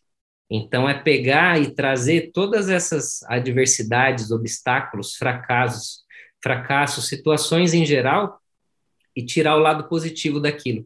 Porque ali você recebe a semente de um benefício equivalente. O que, é uma semente? Ou seja, você recebeu a semente. Agora, o que você vai fazer com ela está nas suas mãos. Se você plantar, regar, cultivar e tudo mais, você vai ter um benefício equivalente ou maior. Agora, se você não fizer absolutamente nada, você não vai ter nada. Então, era esse insight aí que eu queria deixar também do livro, que é poderosíssimo. Poderosíssimo, cara. Isso daí. E, pô, isso aí, cara. Insights fantásticos aqui. Né? Mais uma vez, complemento, é, é, impossível a gente conseguir explorar todos os ensinamentos que tem nesse livro, tudo o que a gente falou aqui é baseado no, na metodologia aqui do Napoleão Hill e tá, meu, divulgado aí ao longo de várias obras. Né? Além do Napoleão Hill, existem vários outros escritores que, que se baseiam nesse, nessa mesma linha de pensamento. E conforme eu citei no começo né, da, da nossa reunião aqui, isso daqui é a mente do ser humano, é como que funciona. O que Napoleão Hill fez, ele conseguiu fazer o download disso tudo e colocar em uma obra para que a gente possa entender de uma forma sistemática e organizada, né? Para a gente executar também e colher os benefícios disso. Seguindo nessa linha de pensamento, o nosso primeiro livro foi Os Segredos da Mente Milionário, uma leitura fácil, aí repleta de insights poderosíssimos. Aí nós propomos, nós propomos a ideia agora do Quem Pensa Enriquece, porque nós sabíamos que ele traria é, um clima novo para o próprio grupo, para a gente saber aproveitar o grupo melhor. E, continuando, eu acho muito importante a gente trazer uma leitura voltada para o aspecto da liderança, mas não aquele aspecto corporativo extremo demais. É, isso daí foi a minha, minha área de leitura e estudos durante bastante tempo, né, Fábio? Mas eu, eu sei que para muita gente aqui não faz sentido se aprofundar no aspecto da liderança corporativa. Então, eu e o Fábio nós conversamos e nós entendemos que um livro fantástico para conversar sobre seria O Monge e o Executivo, que resumidamente é o seguinte: o monge executivo é um empresário de sucesso, estava indo super bem na carreira de negócio, aí começou a dar tudo errado na vida pessoal dele como pai, como chefe, como líder de equipe e com os filhos. Aí ele foi para um mosteiro lá buscar ajuda com o monge e é uma aula de sabedoria esse livro, é muito legal. Então a nossa próxima leitura para daqui um mês, né, na nossa segunda é, segunda-feira do mês, vai ser o monge e o executivo. E a gente. Esse daqui é simples, hein, galera? Tem 150 páginas. Lendo cinco páginas por dia, vocês conseguem terminar. Esse daqui. Não tem muito segredo, não. Aí a gente faz a nossa reunião de bate-papo, compartilhando os melhores insights, o que o livro contribuiu para a vida de cada um. Esquece o contexto da liderança só para trabalho, tá? Liderança está em tudo na nossa vida. Desde da parte familiar, desde a parte de amigos, social, né? Desde a parte de trabalho também, como que você vai liderar uma situação frente a um cliente, também tem isso, no caso, né, de vocês pacientes. Então, a nossa leitura aí combinada que vai agregar muito nesse contexto também vai ser o monge executivo. Quer complementar alguma coisa aí, Fábio? Não, não, é isso mesmo, falou tudo. Duas, duas palavrinhas para mim né, nesse contexto, para vocês refletirem também sobre durante a leitura e o que a gente vai conversar no mês seguinte, é que a, a liderança ela é posicionamento, né? Você liderar é você se posicionar, você entender a forma que você se posiciona, seja como pai, como mãe, como irmão, como filho, como empresário, como terapeuta, como paciente então, e, e, o outro aspecto da liderança é o exemplo, né? A única forma né, de você ali liderar mesmo de fato é você ser o exemplo. Então, isso deve você deve posicionar, você deve colocar isso em prática para que você crie uma, um ecossistema harmônico aí em tudo que você vê. Então, é isso daí, pessoal. Mais alguém quer complementar alguma coisa? Então, muito obrigado pela presença de todo mundo e a gente se vê na próxima semana. Vou só deixar aqui um, um merchan né, do, do, nosso próximo encontro, que vai ser uma aula com uma convidada especial que é a Carolina do Vale. Eu e ela vamos guiar em uma apresentação para falar sobre comunicação. Vai ser um encontro muito legal. Eu vou trazer alguns aspectos da comunicação voltada à relação interpessoal, a, esse, a essa comunicação intrapessoal e também comunicação corporal. E eu convidei a Carol para falar um pouco sobre como se comunicar melhor nesse ambiente digital, porque ela é uma especialista hoje nisso também tá? Então, recomendo aí bastante que vocês possam participar é, presencialmente não, né? Mas ao vivo aqui da, da reunião, presencialmente, quem sabe no próximo ano. Mas aqui a gente vai trazer um, um conhecimento bem interessante que vai ser legal para todo mundo. E no final do mês vai ter outro convidado especial, porque é, esse mês tem cinco semanas, e o Fábio convidou um dos mentores dele que dispensa apresentações. Depois a gente vai enviar para vocês quem que é e ele vai falar sobre propósito relacionado à carreira, que ele teve uma carreira executiva meu extensa. Com certeza a gente vai aprender muita coisa com ele aí, né, Fábio? É isso aí. Só dando spoiler, ele só fala quatro idiomas, ele foi diretor da Volkswagen, foi presidente da ThyssenKrupp, enfim, com mestrado MBA. É um cara que no mundo corporativo hoje ele tem 67 anos então ele tem muito que agregar, ele viveu aí, viveu muita coisa e a gente pode ali sugar. Aproveitem para as perguntas para sugar ele ao máximo. É, pessoal, a gente só está no começo. Beleza, então? Vamos lá. Abraço, até semana que vem.